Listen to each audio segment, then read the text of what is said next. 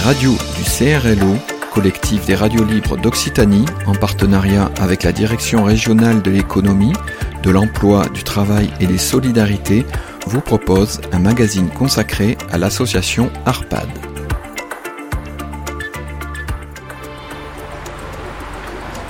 Appel en cours. Bonjour. Bonjour. Enchanté Gaëtan. Thomas. Moniteur éducateur. Vous êtes au courant de ma venue Ouais, tout à fait. On est en réunion là, c'est la fin de la réunion. Ouais, je peux attendre hein, si vous n'avez pas terminé. Non, non, non, on a, on a terminé. allez-y. Bonjour. Je vous suis Graziella Vialta, euh, mon poste c'est directrice adjointe de l'association et je suis spécifiquement responsable de ce qu'on appelle un pôle, enfin toute la partie accueil, hébergement, insertion, qui regroupe donc deux CHRS, qui regroupe de l'hébergement diffus en appartement, on a à peu près une centaine de places comme ça, et qui regroupe aussi la boutique Solidarité, qui est un accueil de jour, plus euh, des activités d'insertion professionnelle. Je travaille avec ARPA depuis 2016. Donc ici, on a 40 personnes hébergées. En chambre individuelle ou en, en dortoir, malheureusement. L'ARPAD est une association régionale. Il n'y a pas de représentation nationale et il n'y a pas d'intervention en dehors de l'Occitanie. Donc le CHRS Riquet, il s'est créé dans le début des années 90 sur une initiative d'un collectif. Euh, et en gros, ils ont euh, investi cet espace ils en ont fait un squat pour loger des sans-abri. Ça, c'était l'historique. Et il y a eu un combat donc fait par ces travailleurs sociaux-là, hein, qui étaient des, des gens euh, bénévoles et qui se sont réunis en collectif. Et ça a mené à la création officielle, du coup, d'un CHRS, Centre d'hébergement et de réinsertion sociale, donc d'urgence, qui est donc sur l'association ARPAD. C'est nous qui le gérons. Voilà. Alors, ARPAD, c'est une association qui a 50 ans cette année, pour laquelle l'ADN, c'est la lutte contre les dépendances et la précarité. Donc, elle s'est créée d'abord autour des problématiques d'addiction, tout type d'addiction. Et petit à petit, on a développé euh, quatre actes essentiels le soin, la prévention, l'hébergement et l'insertion. Considérant que euh, une problématique d'addiction a mené quand même à vouloir soutenir la personne sur tous ces champs-là. C'est pour ça qu'on a des centres d'hébergement, mais on a aussi des chantiers d'insertion. Et on a tout le volet euh, soins sur l'addiction avec la prévention également. Donc sur Toulouse, vous avez, vous avez plusieurs antennes qui sont chacune dédiées un petit peu à ces diverses actions? Oui, on a à peu près une quinzaine de services. Si je compte le soin, la partie euh, soins et la partie hébergement insertion. Et on est sur, euh, dispersé sur à peu près 6, 8 sites.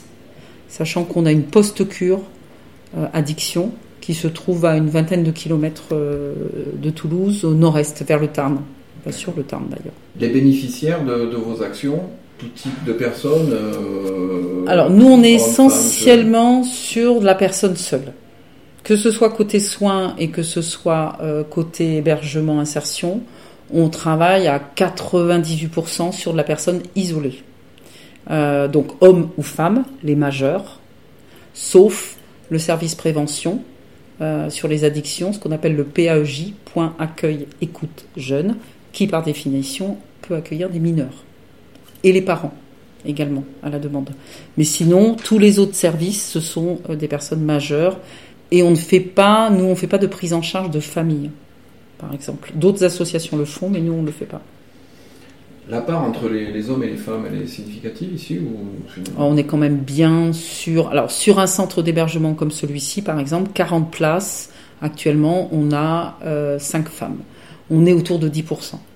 10-15%, ça, c'est majoritairement quand même un public masculin. Et au niveau de l'accueil, ça a des conséquences, j'imagine? Alors, ça a des conséquences sur, euh, par, rapport, euh, bah là, euh, par rapport aux locaux. ces locaux-là sont vieillissants on, doit en partir d'ailleurs euh, en juillet 2026. Je précise qu'on n'a pas d'autre alternative pour le moment, donc le chrono tourne et on est extrêmement inquiet. Euh, et là, en effet, normalement, euh, on devrait pouvoir réserver des espaces aux femmes, aux hommes, ce que l'on fait, mais c'est quand même difficile dans un lieu comme celui-ci. Quand même, ça, rajoute à la complexité. Alors, la particularité, si on parle des CHRS, qui ont une mission d'État, ils sont financés 100% en tout cas pour la partie hébergement et accompagnement par l'État et par euh, la partie cohésion sociale qu'on appelle la DETS, euh, direction départementale ou la DRETS pour le niveau régional. Euh, donc c'est 100% fonds publics sous forme de dotation globale financière qui est accordée, enfin qui est donnée chaque année vous n'avez pas de visibilité à plus de. Euh, Alors, euh, il y a, en, mais sur le 31, sur la Haute-Garonne, on est en retard. Enfin, globalement, tous les services sont en retard, toutes les associations, mais ça, c'est pas de notre fait. Euh, il y a une mise en place de ce qu'on s'appelle de CEPOM, c'est un contrat pluriannuel d'objectifs et de moyens.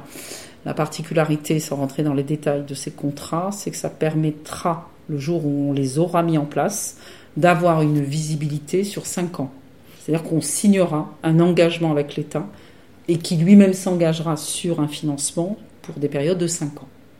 Euh, ce qu'il faut savoir quand même, la particularité, le gros problème de la, des dotations, des financements aujourd'hui, c'est que ces financements ne montent pas que par contre, euh, ben nous, on est tributaire des mêmes euh, choses que n'importe quel particulier, euh, l'augmentation du coût de l'énergie, et dans des centres d'hébergement, ben les fluides, tout ce qui est électricité, eau, gaz, etc., c'est important.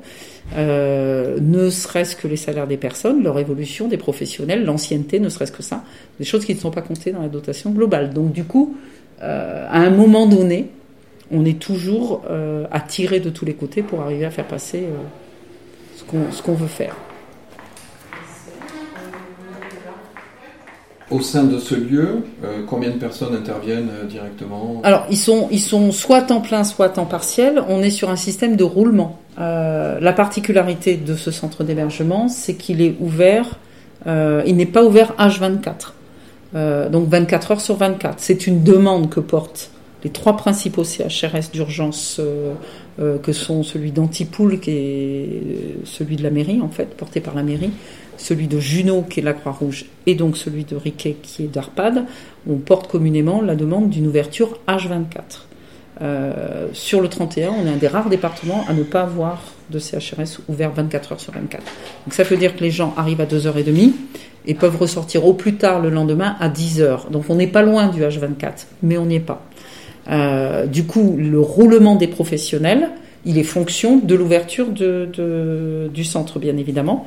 Donc il y a des temps pleins, il y a des temps partiels. On est globalement à six personnels éducatifs, socio-éducatifs, euh, deux l'éducateur spécialisé, moniteur éducateur et auxiliaire socio-éducatif que je peux essayer de remettre en place une collecte avec la parapharmacie pour les produits d'hygiène Parce qu'on est à 5 Oui, et normalement, la banque alimentaire, euh, si vous en commandez, ils ont hein, et après, il y a toutes les fonctions support.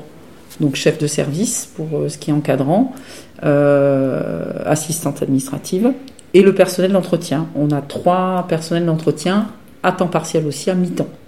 Voilà. Ah ben c'est de l'hébergement d'urgence. Mais avant, il y avait, il y a des années de ça, il y avait ce qu'on appelait l'accueil porte. Et donc là, en effet, c'est ce que vous disiez, c'est-à-dire que les gens, ils se présentaient euh, l'après-midi, en fin d'après-midi, vers 17h, et ben là, on était sur premier arrivé, premier servi. Il y a encore 15 ans de ça, les gens pouvaient, euh, par le bouche à oreille, aller vers une structure, comme je vous disais, frapper à la porte, etc. Bon, ça a quand même généré, enfin, ça a généré une forme d'inégalité d'accès. Hein, parce que c'était seuls les gens qui étaient les plus en mesure d'être informés, de se débrouiller par eux-mêmes, qui avaient accès. Donc ça, c'est centralisé aujourd'hui. Donc quelqu'un qui a besoin d'un hébergement, il appelle le 115. Euh, le 115, c'est pour une réponse en urgence, pour obtenir. Et donc, c'est en fonction des places. Euh, après, le taux de réponse du 115, malheureusement, il est faible. Euh, il est faible parce qu'il n'y a pas assez de places d'hébergement. Nous, on est, on est créé au départ, les CHS urgence, on est pensé pour dépanner en urgence. Sauf que les situations d'urgence deviennent chroniques. Et donc nous, on reste avec des gens pendant très très longtemps. Parce que c'est tout un schéma, tout un lien. Euh, les sorties, quand une personne est accompagnée chez nous, on va veiller à tout ce qui est l'ouverture des droits. Elle veut un logement, on va faire une demande de logement, logement social. On sait la précarité du logement social, c'est-à-dire c'est très tendu dans toutes les grandes villes Et donc, il n'y a pas de logement. Donc, qui dit pas de logement Pas de sortie du centre d'hébergement.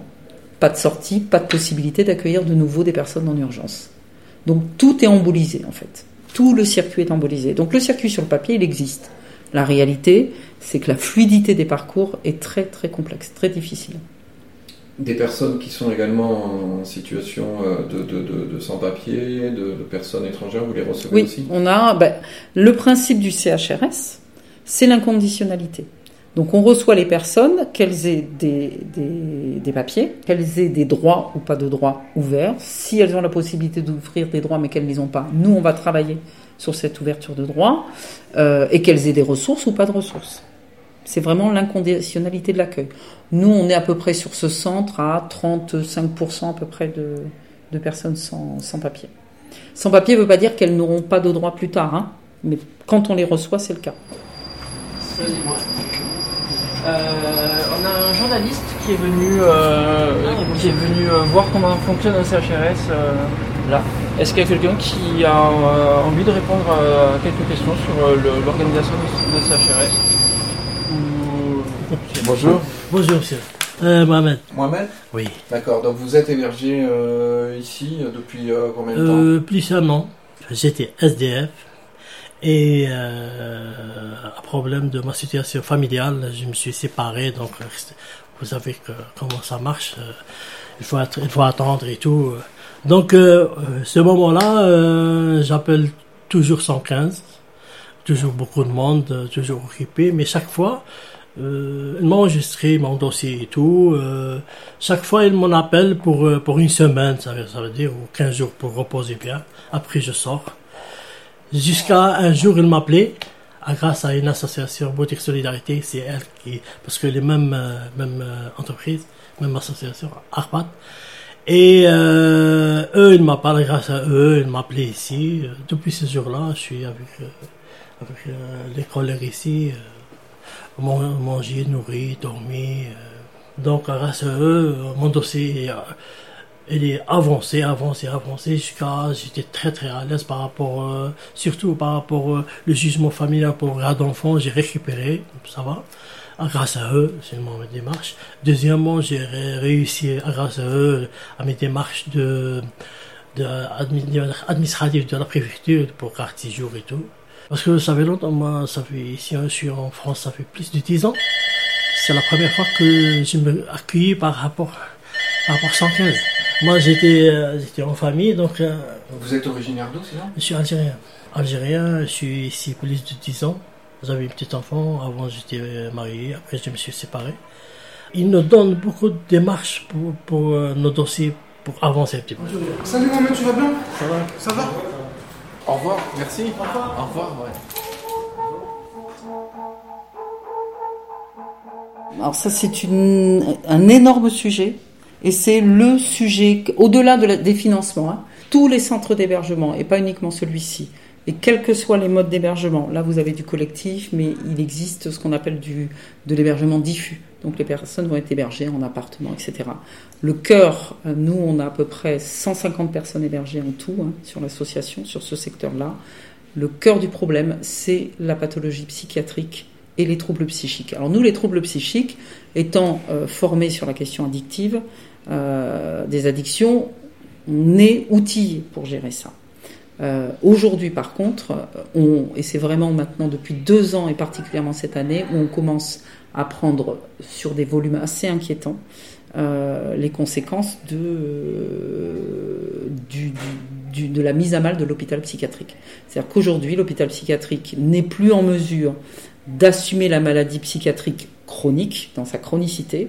Ils ne vont prendre en charge que la phase aiguë. L'ambulatoire, qui est ce qu'on appelle les centres médico-psychologiques, pareil, ne peuvent plus garantir ce suivi en continu. Et nous, structures, nous devenons, que ce soit les centres d'accueil de jour, que ce soit les centres d'hébergement, des lieux euh, où on reçoit ces personnes-là. Sauf qu'on n'est pas outillé du tout, euh, on n'est pas formé, on est en, nombre du coup insuffisant parce qu'une personne qui a des troubles psychiatriques va mobiliser euh, un accompagnement conséquent, hein, une présence conséquente de professionnels, et on a 40 personnes. Donc vous avez ne serait-ce que 5 personnes qui présentent des troubles aiguë et ça conduit à de la mise à mal des personnes, ça conduit à de la maltraitance, vraiment, parce que du coup, nos institutions qui ne sont pas préparées à ça euh, deviennent maltraitantes, puisqu'elles ne sont pas adaptées pour bien traiter ces personnes-là. Donc ça, c'est vraiment le cœur du sujet, et c'est ce qui nous inquiète le plus, hein. au-delà des aspects de risques psychosociaux pour les professionnels hein, euh, majeurs. Euh, nous, on n'a pas aujourd'hui une seule semaine sans qu'il y ait un incident sérieux de violence, de comportement, mais qui est euh, assez souvent lié à une pathologie psychiatrique non, contenue ou, ou, qui ne peut pas être bien prise en charge. Mais encore une fois, euh, le défaut principal, hein, c'est euh, la situation de l'hôpital psychiatrique qui est une catastrophe aujourd'hui. Et nous, on le reçoit maintenant vraiment.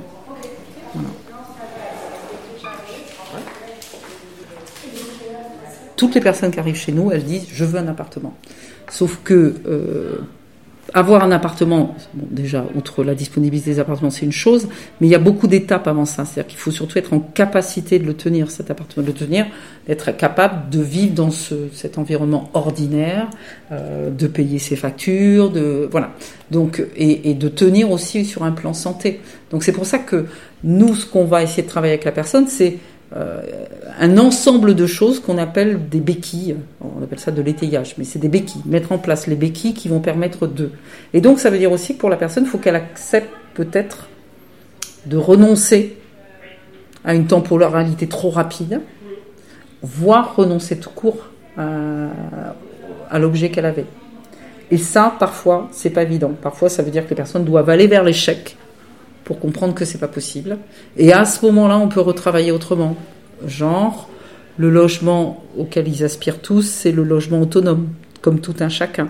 Mais il existe d'autres propositions de logement, ce qu'on appelle du logement accompagné, où les gens ne vont, avoir un chez eux, mais vont avoir autour d'eux un tissu de euh, socio-éducatif, de, de soutien et d'accompagnement. Mais ça, ça veut dire renoncer à une part d'autonomie, accepter qu'on recouvrira peut-être pas toute son autonomie. C'est ça l'essentiel du travail. C'est pour ça qu'on ne peut pas parler de d'échec, pas échec, réussite, pas réussite. Enfin, c'est pas comme ça qu'on le pense en fait. Et ces béquilles là dont vous parlez, mm. concrètement, elles s'opèrent comment Sont une sorte d'atelier? Vous êtes avec les gens, vous, les, vous faites des, des, des, face à face avec eux ou vous travaillez plus en groupe? Nous, on va travailler essentiellement avec des partenaires, beaucoup de partenaires. On a des, des partenaires qui vont être des partenaires publics pour ce qui va être de la santé, par exemple. Euh, une personne qui a une problématique de santé chronique euh, on va déjà chercher à faire en sorte que cette personne soit protégée, protégée dans ses ressources, protégée euh, dans un cadre euh, légal. Donc par exemple travailler sur une inscription dans le secteur du handicap, protection à la MDPH par exemple, ce qui leur permet aux personnes non seulement d'avoir une allocation handicap, donc ça sécurise un peu les ressources, ça permet peut-être aussi pour certains d'être accompagnés dans la durée avec une curatelle. D'avoir euh, accès peut-être aussi à un secteur d'emploi adapté, qui sera du coup une partie d'autonomie retrouvée pour eux, mais pas dans le milieu ordinaire de l'emploi, qui, n'est pas adapté. Donc euh, ça, on le fait avec des partenaires, avec beaucoup d'autres associations qui, elles, vont être, euh, qui, vont être euh, complémentaires dans le travail qu'on fait. Nous, on peut pas faire ça tout seul, ça c'est sûr. Il y a dans tous les parcours, enfin dans toutes les personnes qui arrivent, il y a notamment, il y a une rupture quelque part. À un moment donné, il y a une rupture. Euh, mais on n'est pas, euh, en effet, sur le, triptyque j'ai perdu mon emploi, je suis toxicomane ou, dépendant à l'alcool et j'ai perdu ma femme. Enfin, il y a des gens qui sont d'ailleurs pas mariés, qui n'ont jamais vécu en famille, n'ont pas eu de foyer. Il y a quand même la notion de rupture. La rupture, elle peut être avec la famille, elle peut être la rupture, de certaine manière, avec la société, c'est-à-dire des gens qui sont à côté, la rupture avec le secteur sanitaire, la rupture de soins, elle peut conduire à une exclusion. Donc on est de toute façon, enfin le, point commun de ces personnes, c'est qu'à un moment donné, il y a eu une exclusion, qu'elle soit de leur propre fait euh, ou qu'elle soit euh, consécutive de plusieurs éléments, plusieurs facteurs familiaux, euh, professionnels, scolaires, médicaux, peu importe, il y a une forme d'exclusion. Ce lieu d'hébergement, Mm. il est très, euh, très central, hein. il, est, il est dans la ville. Euh, voilà. Il est bien placé. Vous me voyez venir. Mm. Euh, Est-ce que ça génère euh, des complications avec les riverains, le voisinage, des choses Pas comme du ça tout. Ouais. Très honnêtement, on a un niveau d'acceptation, enfin ça fait longtemps qu'on est là, maintenant ça fait 20 et quelques années, on a un niveau d'acceptation du voisinage sans commune mesure ici, enfin aucun souci, aucun souci. Par contre, comme je vous le disais, en 2026, nous devons partir, et ça, ça fait partie des critères. C'est-à-dire qu'aujourd'hui, euh, les seules propositions un peu cohérentes, euh, enfin cohérentes, je parle en termes de besoins de surface hein, nécessaires, qu'on nous fait, elles sont en périphérie de Toulouse. On est quand même sur un public vivant à la rue, n'ayant pas de, donc de moyens de locomotion. On nous avance euh, la question des transports en commun. Nous, on insiste toujours pour dire qu'on accueille aussi les animaux ici. On est sur un public qui souvent euh, a comme seul lien l'animal, le chien la plupart du temps. Euh, et donc nous, partout, Arpad, sur toutes nos structures, on accueille les animaux. C'est un, leitmotiv. Alors c'est une complexité supplémentaire, hein, je vous le cache pas. Mais bon, on s'adapte, on gère les tensions entre animaux aussi. Et euh, mais c'est extrêmement important. C'est-à-dire que si vous voulez accueillir la personne, il faut l'accueillir avec l'être qui, à ce moment-là de sa vie, lui est le plus proche et le plus fidèle en l'occurrence, euh, qui est le, chien, qui est souvent un médiateur d'ailleurs. Hein, c'est pas c'est pas inintéressant. Et donc du coup, ces gens-là ne peuvent pas prendre les transports en commun avec les animaux. Enfin voilà, on est quand même aujourd'hui sur un phénomène où la plupart, et on n'est pas les seuls, hein, la plupart des centres d'hébergement sont de plus en plus relégués en périphérie. Ce qui, du coup, rajoute de l'exclusion à la situation d'exclus euh, des personnes. Parce que on parle bien de réinsertion sociale quand même. Hein. Donc l'idée quand même, c'est d'apprendre, de, de, retravailler avec ces personnes euh, l'autonomie. Euh, comment je vais à la poste pour gérer mon compte en banque tout seul, comment je vais à la CAF tout seul, comment je vais au Pôle emploi tout seul, etc. Si vous mettez euh, les personnes déjà en périphérie de Toulouse, on comprend que là, déjà ce travail de réinsertion sociale, il va être mis à mal. Voilà.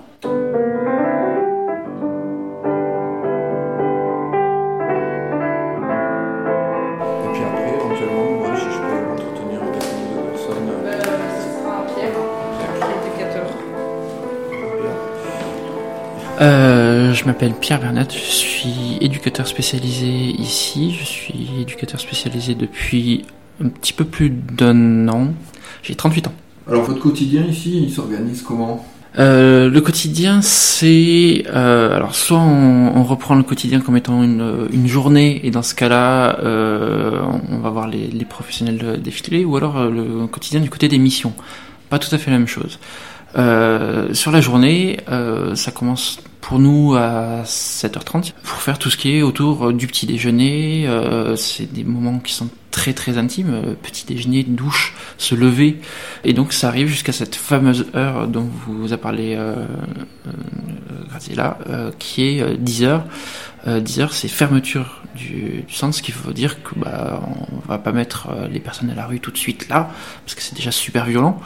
Euh, donc ça veut dire passer un petit moment avant, en disant attention, euh, leur approche, s'assurer que les personnes ont tout pour passer une journée à l'extérieur, ou en tout cas une partie de la journée. Et là c'est la fin donc à 10 heures de, on va dire, le temps public. Sauf que là, la, vraie journée de travail commence parce que, euh, en tant qu'éducateur spécialisé, mais comme tous mes autres collègues qui n'ont pas forcément ces, ces fonctions-là, euh, bah, nous on continue, nous on va mettre ce temps à profit où les personnes ne sont pas là euh, pour pouvoir travailler sur les dossiers, pour pouvoir appeler les, partenaires. Euh, une assistante sociale, si vous essayez de la joindre à 18h, ça marchera pas. Euh, les rendez-vous médicaux, il va falloir les prendre assez tôt dans la journée aussi.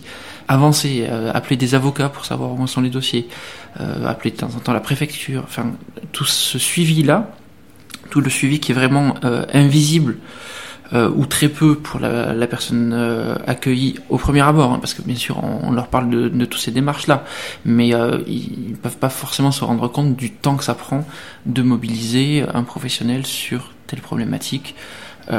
Tel jour. Donc, il nous faut ce temps-là. À nous, il est essentiel de pouvoir travailler, donc de 10 à en gros 13h, 14h30, c'est le retour des accueillis à l'intérieur. et où là, il va y avoir deux types de professionnels dans l'équipe. Il y a ceux qui vont continuer à faire des entretiens individuels pour continuer de creuser les thématiques un petit peu, euh, essayer de gérer les conflits peut-être, euh, essayer de voir où en est le projet. Euh, ben, est-ce que tu as bien été au pôle emploi ce matin? Est-ce que la santé, tout ça? Et il y a ensuite le, ceux qui restent sur le collectif parce que la gestion collective est une gestion en, elle-même. Et voilà, et la, journée va se dérouler petit à petit jusqu'au repas du soir ensuite le coucher euh, et de nouveau une passation avec l'équipe de nuit parce qu'il y a quand même un veilleur, ce qui fait une présence 24 heures sur 24. Est-ce que euh, les gens que, vous accompagnez un peu dans des démarches administratives, euh, est-ce que c'est un prérequis pour pouvoir rester ici ou tout se fait sur le volontariat de leur part? Comme le disait ma collègue, l'accueil est inconditionnel. Sauf que l'inconditionnel qui durerait dans un temps infini, euh, ça ne peut pas fonctionner parce que déjà, enfin, moi, euh, d'un côté éthique, je trouve pas que ça soit très bon pour une personne qui puisse rester comme ça et puis qu'elle ne sache pas ce qu'elle fait finalement. Euh, donc, on demande aux, personnes de s'engager effectivement sur un projet qu'on va travailler avec eux, un projet qui est personnalisé. Enfin, on ne travaille pas euh, toutes les thématiques de la même façon avec toutes les personnes, mais on fait quelque chose de, de personnalisé. Et puis bon, bah, il y a des gens qui me disent, bah, on parlera pas finance parce que bah, euh, j'ai un énorme découvert et que j'ai pas envie d'en parler avec vous. Bon, ben ok, enfin, euh, on n'est pas obligé de parler de tout, mais en tout cas, il faut parler un minimum de choses. C'est le, bénéficiaire qui, décide du moment où il peut, où il veut, où il peut partir, ou c'est vous qui, à un moment, euh, dites à la personne, je crois que t'es bon, ou alors t'as épuisé ton temps, je sais pas comment ça se passe. Peut y avoir tous les cas de figure. Effectivement, au bout d'un certain nombre de mois où, où il se passe plus rien, bon, bah, on va rencontrer la personne, lui dire, bon, là, si on travaille plus rien, effectivement, euh, peut-être que nous, on n'est pas adapté à faire ce suivi-là, ou peut-être que c'est pas la bonne phase de vie, parce que ça arrive aussi euh, souvent. Enfin, euh, et puis nous, on n'est pas forcément, forcément formé sur toutes les thématiques non plus. Donc, bah, il y a des fois où on, ne peut que constater que l'accompagnement est en échec. Bon, au bout d'un moment, on mettra fin au séjour, on va le faire petit à petit. On fait une petite visite? On fait une petite visite avec plaisir.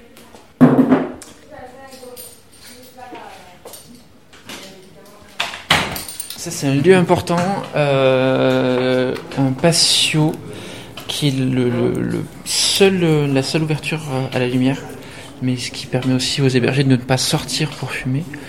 Euh, moi qui suis non fumeur, je sais que je rate énormément d'informations parce que, bah, on, le sait, la cigarette est, reste un, moment un petit peu social.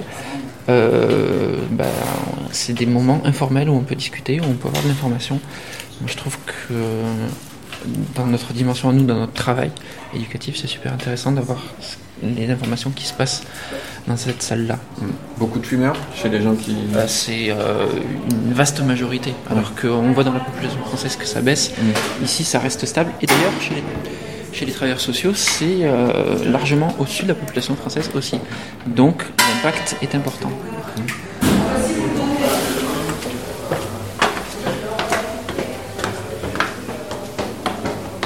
Alors moins drôle, là on est du côté euh, hébergement euh, pur et dur, dortoir. De ce côté-ci, quatre dortoirs, de l'autre côté des chambres soit doubles, soit individuelles. Dortoir, ça veut dire que bah, nous, concrètement, on a deux dortoirs de 5 places, là aussi extrêmement heurtant pour euh, l'intimité, mais euh, nécessaire euh, vu la place qui, est de, disponible. Donc on est obligé de faire du dortoir, et là vous allez voir que c'est spartiate, mais en plus, non seulement c'est spartiate, mais en plus il y a, du monde quoi, dans la chambre. On a des lits qui concrètement sont, sont peu, peu espacés.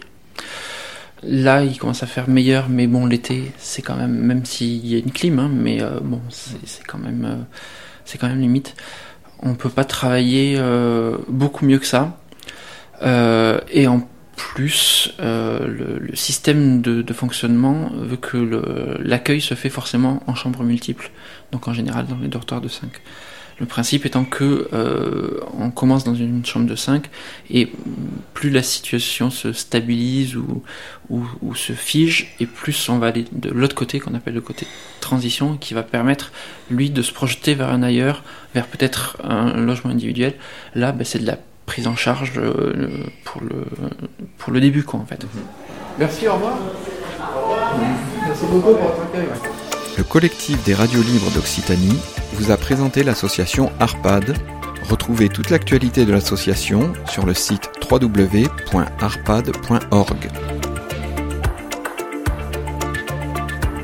Un reportage réalisé par Thomas Delafosse pour Campus FM, radio membre du CRLO.